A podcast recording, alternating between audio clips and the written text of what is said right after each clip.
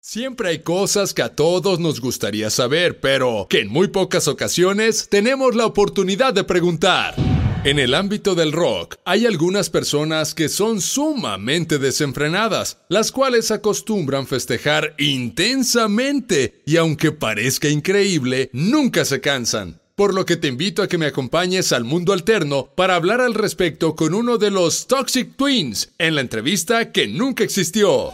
Mi estimado Steven Tyler, me parece increíble que podamos platicar un rato, y más porque después de tanta fiesta que te has aventado, no sé ni cómo sigues en este plano, mano. Oye, es un hecho que antes sí eras muy atascadote, pero la neta, ¿te gastaste mucha lana en esos dulces que te ponían bien locote? About $2 million.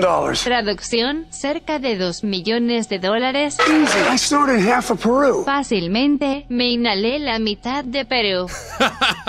no manches. Y luego lo regañan a uno. Pero, además de atascado, tú también siempre has sido muy galán, ¿no? ¿Te acuerdas de alguna vez en la que te hayan regañado por andar de ojo alegre? Why, yes, I have. I was at um, uh, uh, Stella McCartney's party. She invited us to, and of course, I went with Liv, and it was in England, I believe. So we left, and we all jumped in a van.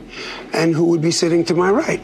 Cameron Diaz. De hecho, sí lo he hecho. Yo estaba en la fiesta de Stella McCartney. Claro que yo iba con Liv. Creo que era en Inglaterra. Nos fuimos del lugar. Todos nos fuimos en una van y quien estaba sentada a mi derecha, Cameron Diaz. So I look at this beautiful woman and I said, Cameron, should you ever need someone to take you to the movies or, you know, like if I was to ask you to show me around London, and of course, Liv went, Daddy, you're hitting on my best girlfriend. And, you know, I got ashamed for a moment, but then that's just kind of. Así que miré a esta hermosa mujer y le dije Cameron, si algún día necesitas que alguien te lleve al cine o tú sabes, si yo te pidiera que me llevaras a conocer los alrededores de Londres y claro que Liv dijo, papi, te estás ligando a mi mejor amiga, y pues tú sabes, me sentí avergonzado por un momento, y fue algo así como...